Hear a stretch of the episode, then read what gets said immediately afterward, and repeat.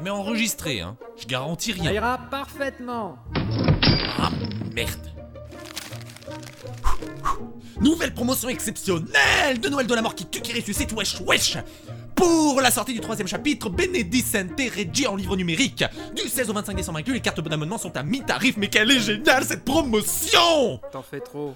2 euros pour 5 chapitres numériques à ne pas manquer, je répète, du 16 au 25 décembre inclus. Joyeux Noël à toutes et à tous Au café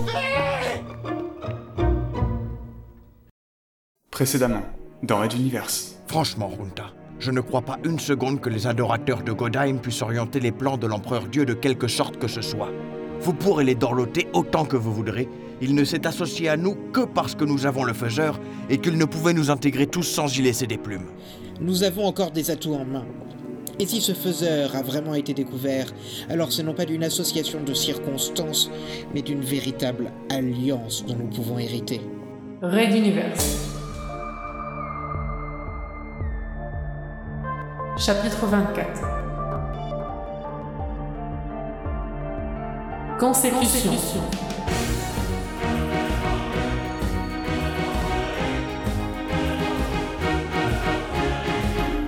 Épisode 10. Ceinture de Peppa Paltek. Votre Majesté, que votre tâche soit accomplie selon le plan. Ne t'inquiète pas pour cela, fidèle Artok. Grâce à toi, le plus délicat est derrière nous. Je suis déjà à t'attendre au point de rencontre dans une de nos corvettes. Il te reste 7 minutes pour activer la diversion. Fais attention à toi. Je te bénis pour tes efforts. L'autre se rengorgea imperceptiblement sous le compliment, puis, sur un hochement de tête, il disparut dans l'obscurité d'un corridor. Kotheim ne s'inquiétait pas réellement sur les chances d'Artok de passer au travers des mailles Nalcoewal. La région de Pepapaltek était bien protégée au centre de Kabit, et les services de sécurité n'y appliquaient pas les mesures paranoïaques réservées à la périphérie de la République ou aux zones troublées. 6 minutes et 20 secondes pour atteindre le lieu de destination. L'avatar saura s'y rendre sans difficulté, mais pas sous cette forme diffusée à tous les points de contrôle. S'abritant dans l'angle mort d'un coin peu fréquenté, il activa le processus de métamorphose. Immédiatement, les rouages intimes de l'androïde se mirent à l'ouvrage, détachant ses pinces, assurant les modifications chimiques de sa peau, reproduisant une colonne vertébrale propre à la norme adulte.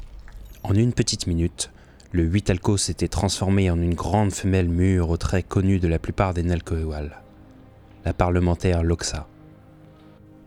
Il s'agissait du résultat des dernières recherches en matière d'avatar, la capacité d'intégrer deux physionomies, jusqu'à quatre en fait, mais le processus demandait encore quelques améliorations, et demeurait au stade expérimental, dans un corps semi-organique.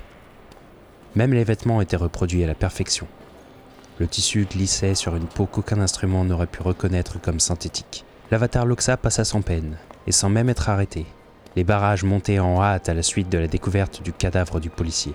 Il ne lui restait que 37 secondes, si Artok avait bien accompli sa mission, lorsqu'il se présenta à la porte du service des quartiers réservés. Si l'escadron protégeant l'endroit avait accès à la liste des personnalités présentes à l'intérieur, Godheim serait obligé d'agir en conséquence. Mais il avait bon espoir que ce ne serait pas le cas. L'officier le salua au garde à vous, puis tendit la main pour recevoir le laissez-passer délivré par le Parlement, que l'avatar Loxa ne possédait évidemment pas. Un grondement lointain se répercuta alors le long de toutes les coursives de l'astéroïde, suivi d'une légère vibration du sol. Tandis que les alarmes hurlaient, les messages psychiques d'alerte fusèrent. Une violente explosion venait d'endommager le spatioport, provoquant de multiples fuites d'air et la panique chez les voyageurs. L'officier s'acquitta immédiatement, par réflexe, de la protection des personnalités dont il avait la charge, et précipita Loxa vers ses quartiers sans s'arrêter aux formalités d'usage. Il lui intima même l'ordre de se dépêcher et de préparer une trousse de toilette en cas d'évacuation. L'avatar Loxa courut donc pour donner le change, croisant tel haut fonctionnaire affolé en sens inverse, tel binôme de soldats en pleine communication mentale ou tel garde du corps personnel de Loxa en faction devant l'entrée de son logement. Ce risque avait été préalablement établi, bien évidemment. Il prit sa voix la plus sèche, simulant un essoufflement. Il y a une alerte de niveau 1. Appelez des renforts, je veux deux autres gardiens ici et vous. Vous vous mettez à chaque intersection de ce couloir. Les deux sentinelles ne réagirent pas immédiatement.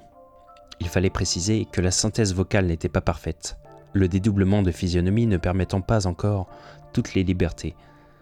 Et surtout, les deux Nelkewal se demandaient bien comment Loxa avait pu sortir, sans qu'il la remarque.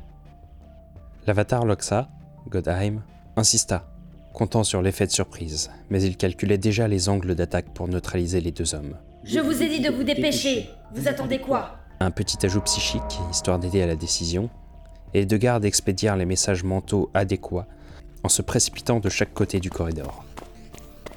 La présence de deux cadavres devant la porte du logement aurait écourté la conversation qui devait suivre, et cela aurait mécontenté l'empereur Dieu. Il déchira la serrure du sas à deux mains et pénétra dans le spacieux appartement de la parlementaire. C'était une vaste suite, répartie sur trois étages, chacun d'une surface proche de 100 mètres carrés. L'avatar referma bien sûr derrière lui, bloquant sommairement l'ouverture pour en dissimuler les fractions, et s'introduisit tranquillement dans l'intimité de la chef du mouvement extrême haut. Il laissa son regard parcourir les murs pour étudier tel tableau de grand militaire, tel ornement provenant d'une prise de guerre. Dans le salon au plafond surélevé, un recueil posé sur une petite table attira particulièrement son attention. Les mémoires d'un survivant de Veora, l'ancien nom de Materwan. Elles étaient retranscrites sur une forme de film en celluloïd rappelant vaguement l'antique papier de soie des Nalkewal d'alors.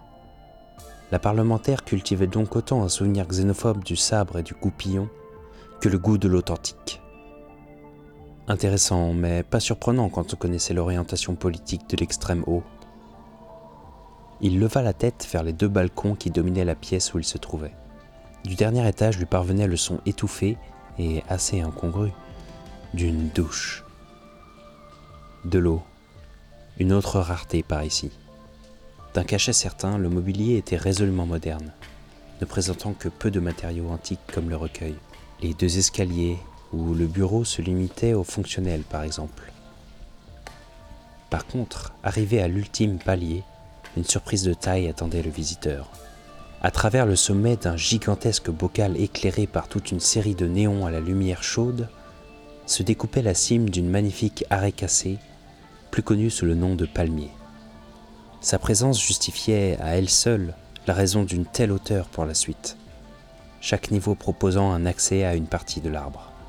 L'avatar Loxa de Godheim resta quelques secondes à méditer devant cette vie végétale perdue au cœur de l'océan métallique, creusé dans cet astéroïde. Oui, indéniablement, Loxa cultivait la mémoire d'un passé révolu. Cela expliquait probablement beaucoup de choses. La douche se poursuivait toujours, mais avec cette fois de nouveaux bruits bien plus précis. Apparemment, la politicienne n'était pas seule sous le jet d'eau chaude, enfin que Godheim supposait chaude, et les grognements de plaisir d'une voix masculine traversaient la cloison. Grand bien leur face. Se dit Godheim Loxa. Il n'était pas pressé et pouvait leur accorder encore quelques minutes. Son attention se reporta sur le palmier. Lui aussi avait connu ces arbres majestueux sur ce que l'on appelait alors la terre. Restait à savoir ce que ce spécimen faisait ici, dans la suite d'une parlementaire Nalkewal, au cœur du cercle de Rabbit.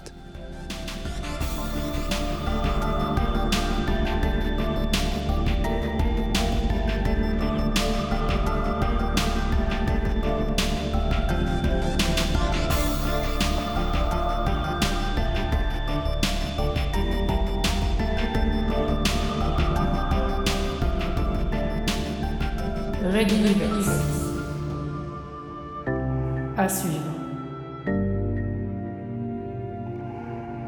Retrouvez les musiques originales, les chapitres complets et les livres numériques de la saga sur reduniverse.fr.